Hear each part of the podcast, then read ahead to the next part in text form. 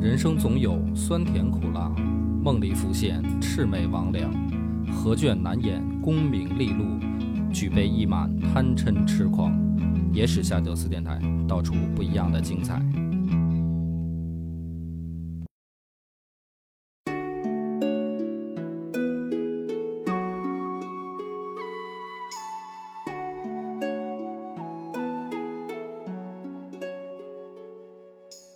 大家好，欢迎收听《野史下酒》，我是主播恶霸波。张小娘，咱们之前这集讲了颍川氏族的崛起嗯，大人物就是荀彧。那么除了荀彧之外，其实他们四大家族里面还有另外两个人，在日后曹魏的政坛上也算是呼风唤雨。陈家的代表人物就是陈群，钟家的代表人物就是钟繇和日后的钟会。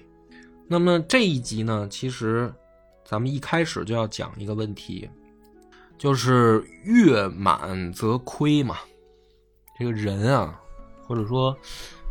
万事万物吧，它有一个潜在的规律啊。道家呢，就把它形容为道，但实际上我们现在人呢，就好像看着是一个波浪线一样。起起伏伏，起起伏伏。一个人的命运呢，可能有高峰有低谷，嗯嗯，一个家族也有它的高峰和低谷，甚至到一个国家也有嗯啊、嗯那么荀家在荀彧的带领下，可以说走到了这个家族的顶峰。巅峰是啊的，但他的顶峰呢，其实也是曹操的顶峰。但是当时呢，大家熟悉《三国演义》的呢也知道，就碰到了一个比较棘手的问题了，就是老曹家他已经盖过了老刘家，嗯这个皇帝啊，说白了都不如曹操说话好使。嗯那么问题就是什么呢？曹操已经是一人之下，万人之上的时候，他要往前走一步的话，荀彧又怎么办？荀彧怎么看待这个问题？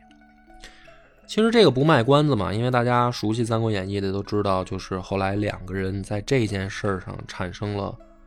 重大分歧。曹操可能是想再往前走一步的，对吧？但是荀彧呢持反对意见，所以这个故事呢就不用细讲了啊，因为这个大家都了解。那么荀家呢，其实当时也没有完全没落，因为荀彧的大儿子叫荀膑，荀膑娶的是曹操的女儿安阳公主，你说两个人还是亲家，可是荀彧呢点儿背。啊，后来呢站错队了。荀彧最好的朋友是曹植，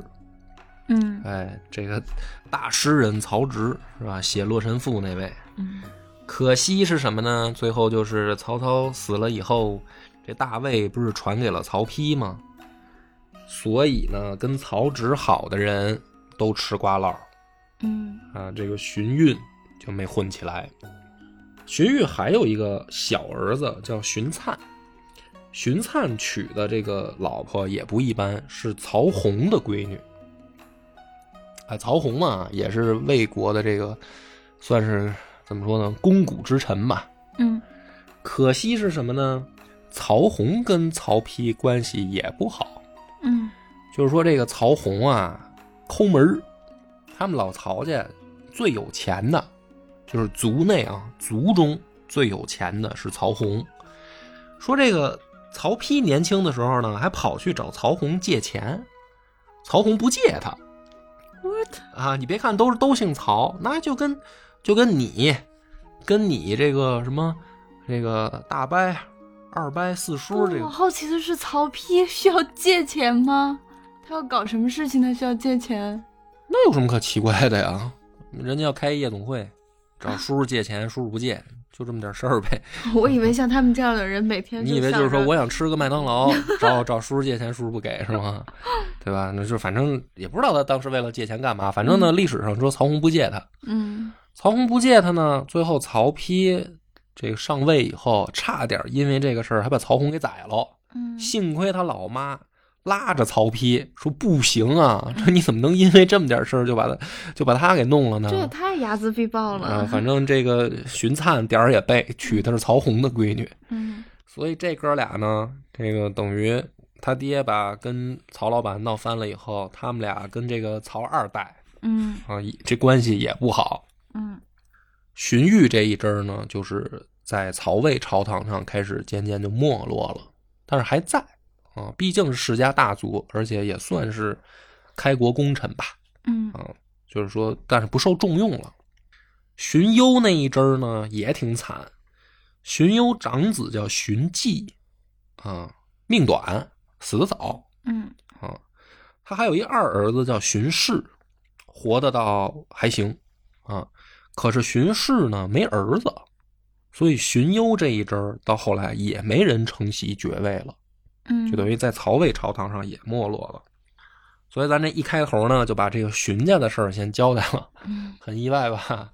是本来上一集讲的说荀彧那么风啊，讲光，的我好激动啊，都 是吧？热血沸腾了哈，嗯把皇帝都带回来了。结果这一集一开头，老荀家 嘿突然不行了，断崖式啊下跌。因为这个我们要把视角放在上一集还没有那么风光的另外两大家族陈家和这个钟家。陈群就是当时陈实的孙子，陈群呢娶了荀彧的闺女。陈群真正的人生高峰就是因为曹丕，就是曹丕还在当这个太子吧，就是说他还还是这个曹操崛起的时候啊，曹丕的幕僚之一就是陈群，站站对了，嗯，就比这个荀家的这个儿子命好。眼光比较好。哎，这个荀彧就属于站错队了，站到曹植那边去了。嗯这陈群呢，就点儿正，站到曹丕这边来了。当这个曹丕呢接了他老爹的班儿，同样还是面临一个问题，就是跟荀彧、曹操这个问题一样啊。因为曹操最后是没有称帝的，嗯你说原因呢，可能也很复杂。我觉得其中很重要的一个就是像荀彧这样的大氏族啊不支持，嗯所以曹操呢也其实心里面有点嘀咕，嗯因为他起家是靠这些大氏族，嗯这些大氏族到这一步上不支持他，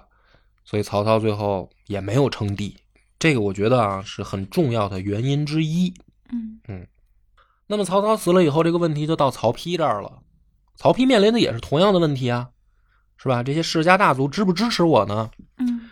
这个时候，陈群站出来给曹丕献上了一个九品中正制。哎，九品中正制呢，呃，我就不过多的介绍了嗯啊。简单来说呢，就是让世家大族的既得利益长久且稳固嗯啊。什么意思呢？因为那会儿没有科举啊，嗯所以叫这个龙生龙，凤生凤，老鼠的儿子会打洞。九品中正制啊，其核心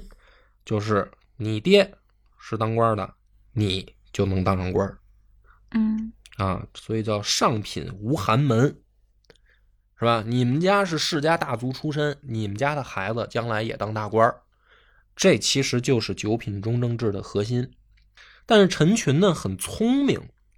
他通过九品中正制呢，其实起给世家大族传达了一个概念，就是只要你拥护老曹家，你拥护曹丕称帝，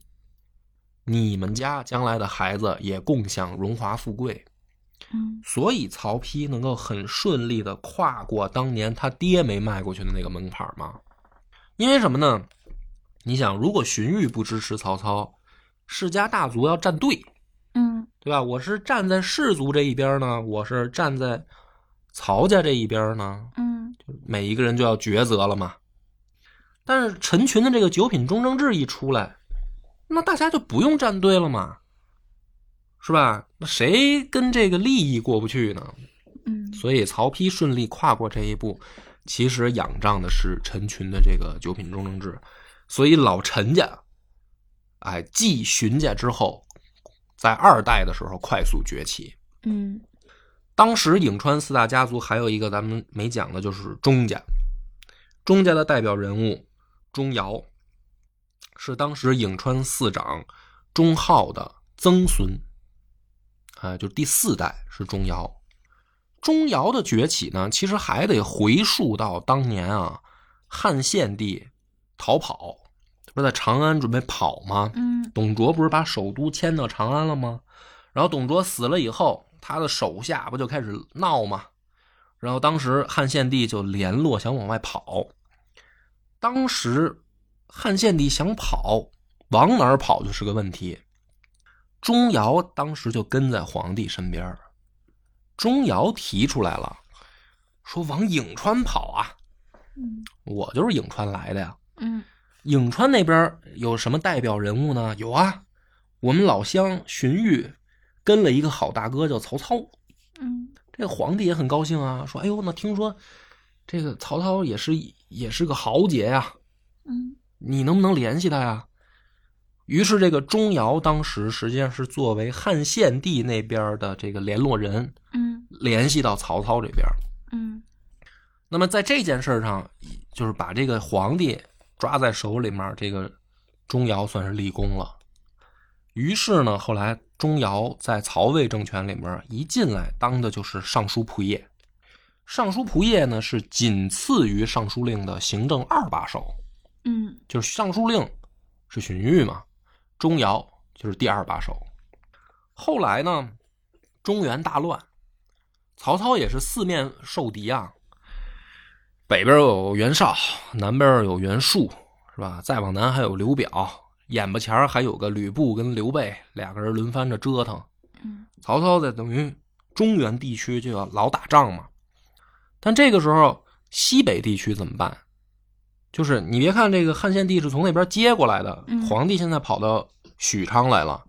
那西北地区就是长安、关西这地方怎么办？谁管啊？对吧？曹操就问荀彧说：“谁能够把西边？因为我得在这边打仗，嗯，谁能把西边帮我给巩固起来？荀彧就推荐说，西边的事儿你可以全部交给钟繇，嗯他在关中当了很多年的官儿，嗯他熟悉关中的地形，啊，你把这儿交给钟家，可以说是万无一失。这我老乡，我们嗯四大家族这都互相都熟，嗯于是钟繇在中原大战的时候，其实他是最早开始去关中经营，帮曹魏巩固政权的。钟繇在关中经营了十多年，恢复了人口，嗯因为当时西边也大乱啊，西北还有什么这个马超马腾、韩遂什么的，就是马超他爹嘛，他们也想着折腾嘛，所以钟繇实际上是替老曹家把西边大门给守住的最大的功臣。那么时间呢？转瞬啊，你看这个，我到这儿讲到这儿的时候，这个钟家和陈家，嗯这不就也崛起了吗？嗯在曹魏的二代政权里面也就崛起了。但是这个故事呢，是吧？咱们就是演绎给大家讲的东西，我们就不细讲了。老曹家从第二代，因为曹丕死得早，又传到第三代，是吧？曹睿，曹睿呢死的也早，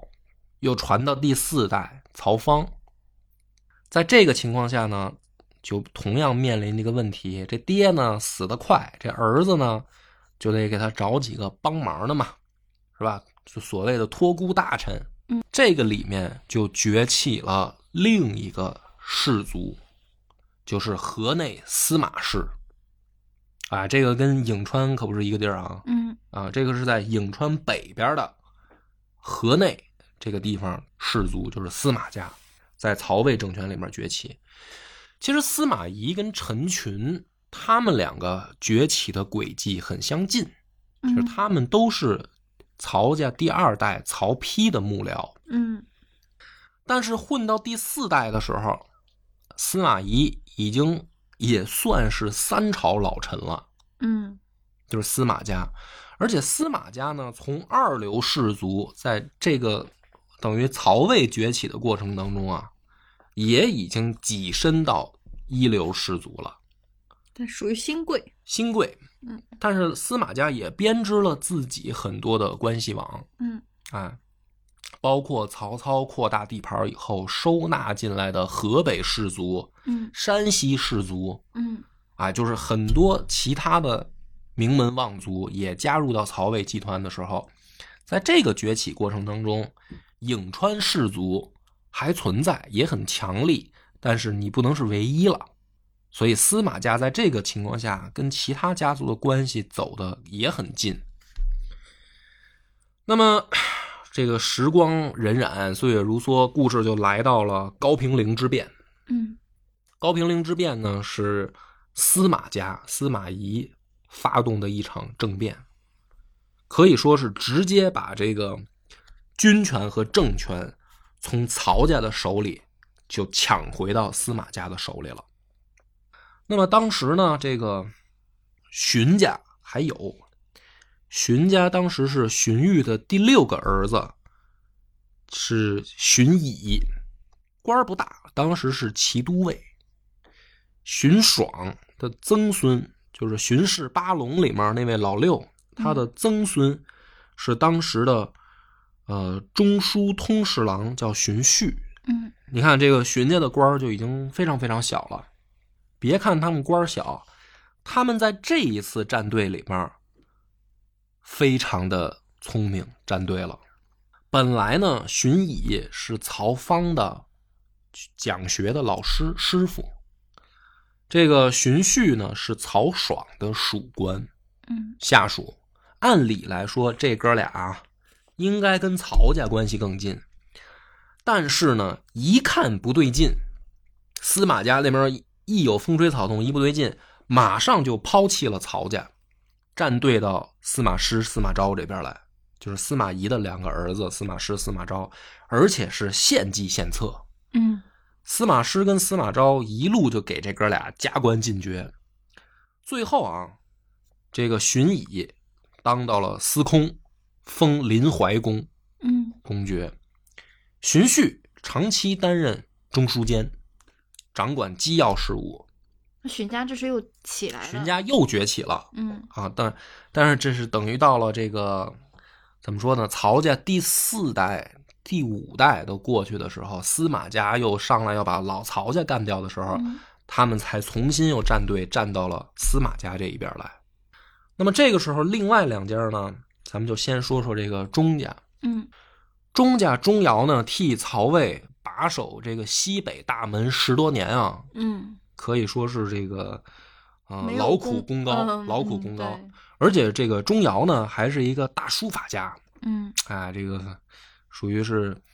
呃德艺双馨的一个老同志。嗯嗯，他的儿子就是钟会。嗯钟会呢也挺逗。钟会年轻的时候啊，就特别的怎么说呢，就是有点那种官二代的那种清高劲儿。嗯，我想我世家大族出身啊，是吧？然后我爹是可以算朝廷的这个二把手嘛，嗯因为当时他爹最风光的时候，一把手是荀彧嘛，嗯他爹是二把手，而且呢也非常这个点儿正，嗯钟会战队的，就是在司马家还没崛起的时候，他跟司马懿关系就好，他跟司马懿混得像师徒一样，就是等于老曹家一代的时候，钟会就已经跟司马家关系不错了。嗯所以这个家伙呢，从小啊，就是那种假清高，也不能叫假清高吧，就是那种特别傲娇、傲气的那种感觉。也顺风顺水。嗯，嗯别人呢也知道，也知道这个就是钟会啊，就鼻孔朝天，嗯谁都看不起，知道他这劲儿。但是呢，也是有两个原因，第一个就是钟家确实是世家大族，嗯第二个就是钟会确实是有本事、嗯有能力，嗯啊，只不过人一一这个一骄傲吧，就容易招人讨厌。嗯后来呢，这个当时不就是说要灭蜀国的时候，嗯这个大家就是说谁能去干这件事儿，司马昭就决定把这个大任交给钟会，嗯就是说他有本事有能力，嗯，他可以去干这件事儿。就实际上当时主攻蜀国的是钟会，不是邓艾。邓艾有点像是，呃，副手，嗯替这个钟会去打边路的这么一个角色。其实主攻的是钟会。嗯当这个事儿决定下来以后，很多人都跑到司马昭那儿说，这个任务不能交给钟会啊，这个人就是野心太大，嗯因为他谁都瞧不起，他骄傲嘛，他是很容易就让人觉得说啊，这个人有野心。嗯司马昭呢没当回事儿，结果有一天呢来了一个人，跟司马昭说：“大哥，我得提醒你一句，这个钟会啊，这事儿肯定得出出褶子。”说这话的人是钟会的亲哥哥，叫钟毓，嗯也是钟繇的儿子。钟毓跑过去找司马昭说：“你要是让我弟弟去干灭蜀这件大事儿，如果成功了，这小子可能会造反。嗯”这个时候呢，司马昭哈哈大笑，嗯，就跟钟毓就说啊：“说如果真的像你说的这样发生了这件事儿，那我不会祸及你们钟家，嗯就因为你们家不都在这个首都吗？嗯啊，他是个单身汉光杆司令出去了，按理来说他要造反了，你们一家子我全都得给斩了不会株连，啊、但是因为你终于提醒了我这一句，嗯如果真的像你说的，你弟弟将来造反了，我嗯免你们家无罪。嗯钟毓说行，你有这话就行。嗯最后呢，果不其然，钟会在蜀地造反了。造反以后呢，这个时候钟毓已经去世了，他料准了，但是他已经去世了。司马昭呢也没有食言，嗯因为钟毓提醒过自己，所以赦免了钟毓的儿子，就是钟俊和钟钟粲这两个孩子，就是钟家嗯延续下去了。但是呢，因为钟会这一折腾，嗯啊，等于这个司马家，那毕竟是罪人之家嘛，嗯就是在这个司马家的眼里面，这个钟家也是退到二线了。嗯，就啊不会重用你了。对，这是颍川的这个另一个大家族嗯。最后，我们就要来讲讲陈家了。嗯陈群啊，陈群的这个儿子混的怎么样呢？陈群的儿子叫陈泰，陈泰呢继承了这个他爹的名声，而且呢还发展出了新的技能树，就是他不但文质很强，武功也不错，也不错，也也不差啊，嘴瓢了。嘴瓢了。当时这个曹魏啊，有三大战区啊，或者再细分呢，就是两大战区，嗯一个是对蜀国作战，一个是对吴国作战，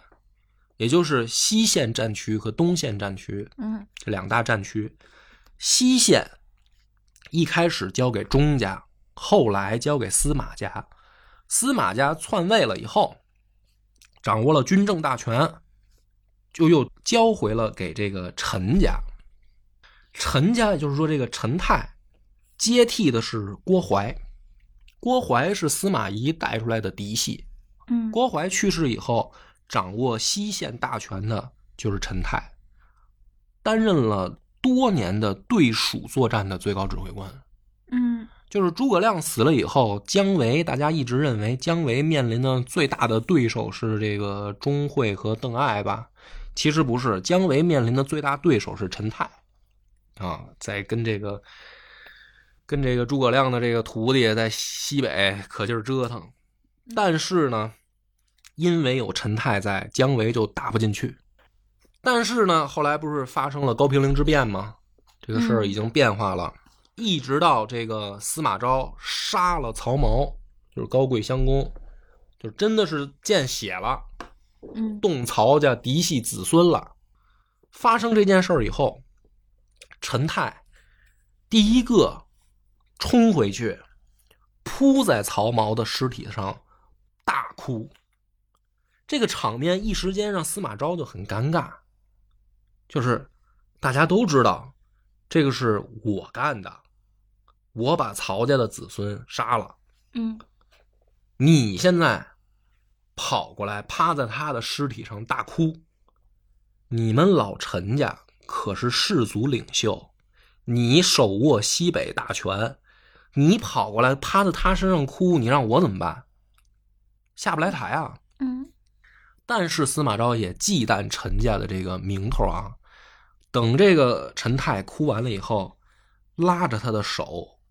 去旁边小屋里面跟他说：“说事情既然已经发生了，啊，谁也不想这样，但是已经这样的话，请陈公教我该怎么办，就是我如何给天下士族一个交代啊？嗯就说白了，做过火了嘛，嗯真的把老曹家的人宰了，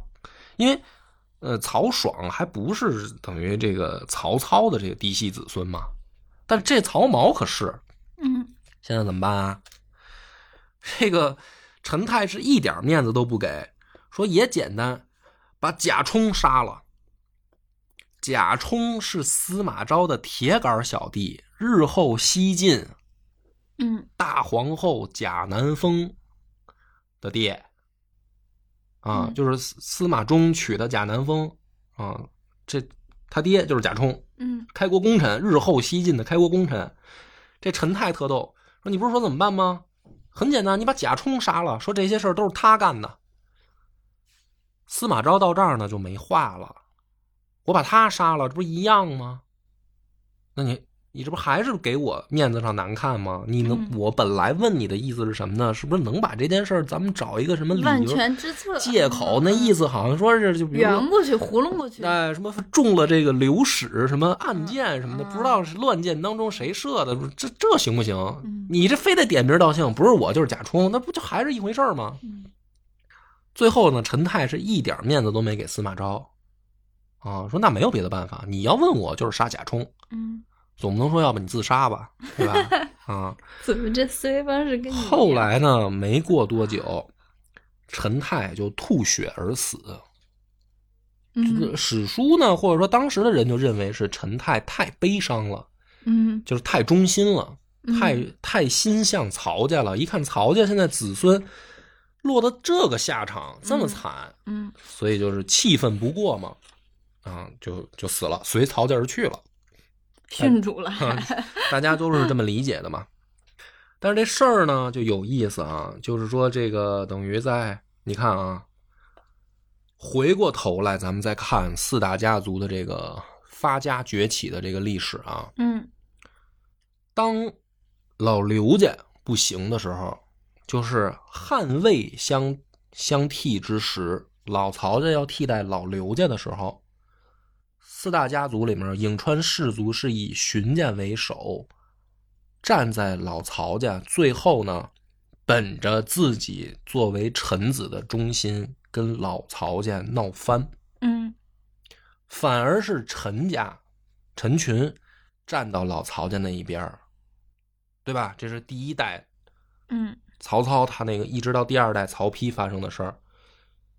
但是到了最后一代，就是老曹家最后一代，反过来了，嗯荀家的子孙最先站到司马家那一，反而是陈家的子孙还站在曹家这一边儿。嗯你看这个事儿，历史就很有意思。嗯两次政权更替，颍川氏族因为不同的战队，导致家族命命运的走向就不一样了嗯啊、所以陈家、钟家在西晋就已经变得默默无闻了，相反荀家反而当了高官。但是呢，这件事儿特别有意思，在士族当中，或者说老百姓的嘴里面，自有公道，并非像大家想象的那样，谁当的官儿大，谁的家族就真的是声望大、名声好。其实反而不是，为什么呢？因为啊，汉汉朝过去，西晋也过去啊，汉晋过去以后，一直到了唐朝，出了一位高僧，你猜猜是谁？唐朝出来了一个有名的和尚，唐三藏，哎，没有错，就是他嗯，唐僧。唐僧俗家姓什么呢？姓陈，姓陈。对，唐僧俗家的时候叫陈一。嗯他说，历史记载，唐僧的这个陈家就是颍川陈氏的后代，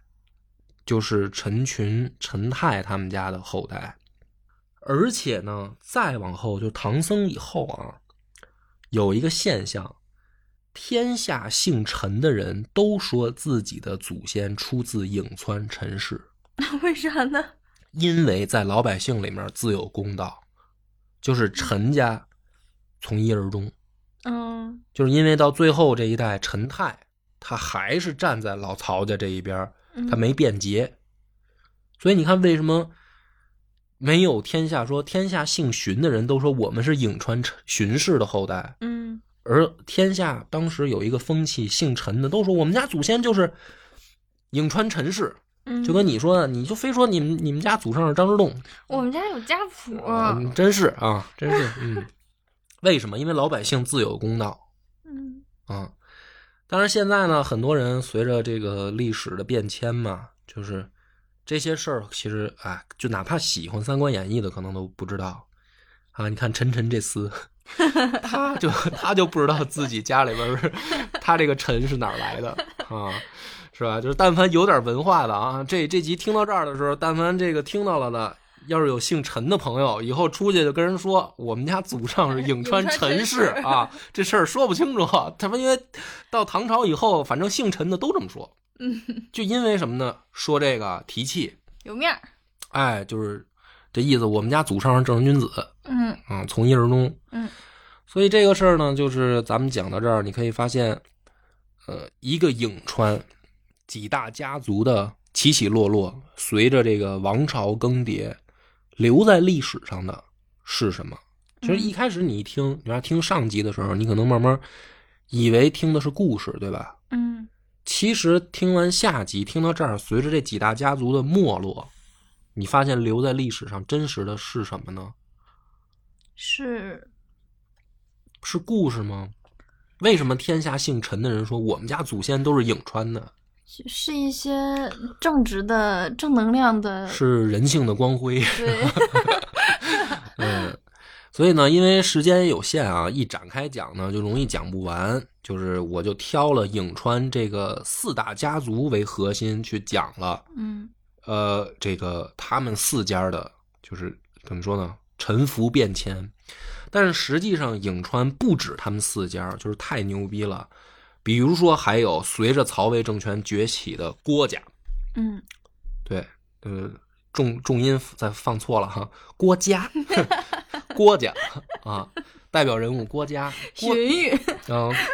郭嘉就陈是俊，郭嘉就是曹操手下五大谋士之一嘛，郭嘉也是颍川，而且这个事儿还特有意思，好多人认为郭嘉不是嗯、呃大氏族出身，就是说郭嘉的这个他爹他爷爷到底干嘛的不知道。是然后这个郭家在颍川是不是当时的名名门望族，也不知道，嗯因为历史在这块儿呢记载有点缺失。但是呢，有一个线索，就是袁绍手下四大谋士之一也有一个姓郭，叫郭图。嗯郭图也说他是颍川郭氏，就跟郭家是同一个地儿。而且这些人在一块儿可以品评当，就是他们都说哎曹曹操这个人怎么样，袁绍这个人怎么样，就是可见应而且袁绍这个人是非常看重出身的，如果你不是氏族出身，压根儿就得不到重用。嗯所以郭图能在袁氏手下被看重，可见他们家在颍川应该也有一定的名望。嗯那郭图能跟郭嘉聊天儿起码可能是同族吧，嗯啊！而且郭嘉随着曹操的崛起，可以说是五大谋士里面最被推崇的一个，就是从智谋上讲，郭嘉可能甚至有的时候风头是盖过荀彧的，颍川郭家。还有，颍川还出了辛家，就是辛毗和日后那个三国故事里面特别著名的辛宪英。嗯，杨户的姑姑。你看又没反应哇 哦，啊、对，有的时候你你看我那个重音完了以后，你该哇就哇吧。这个在这些人在这《三国演义》里边一提名字都如雷贯耳。哦，所以你刚刚说那郭家，特意强调一下，你重音放错了，是想要那个时候我应该给一个哇哦，哎，对对对，反正就是哎，有的时候默契还是不够啊，看得出来。你想啊，一个颍川郡，嗯起码随着曹魏的这个崛起，能讲出来的家族故事就有六大家族。嗯对吧？除了咱们说的这个颍川四长，这个荀家、陈家、钟家、韩家，还起码能讲讲郭家和辛家，对吧？而且他们那边还有很多的人才，可能呃都被历史淹没了。比如说曹操第一个手下被荀彧介绍来的谋士叫戏志才，嗯就比郭嘉来的还早，可惜死的早。嗯就是荀彧第一个向曹操推荐说，想起来我要给你推荐个人才，他都没有推荐郭嘉，他推荐的叫戏志才，只不过这个人命短，嗯他还没发挥呢就死了。还有很多颍川来的这个谋士啊，在曹操手下干事儿的，比如说这个杜袭这些，嗯这些都是时间原因吧，就是没有办法展开讲了，所以。那后面会填坑吗？后面填坑你也不可能就就着一个颍川这个地儿玩命玩命填土啊！你想啊，这个三国时代，一个大集团背后就有多少氏族，嗯对吧？你看曹操手下光一个颍川，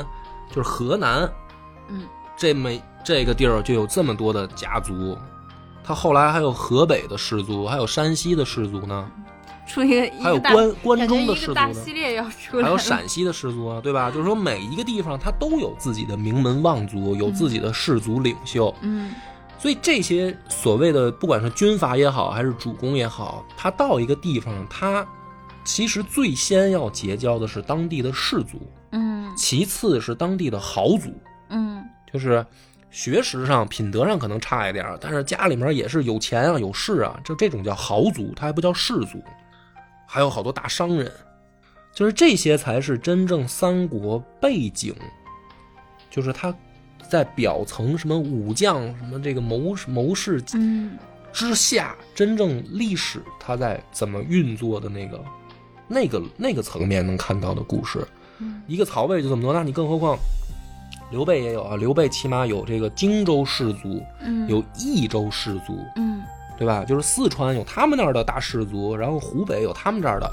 还有东吴呢，对吧？东吴有吴中四姓，对吧？东吴也有四大家族，陆朱顾张嗯，代表人物，是吧？陆家陆逊，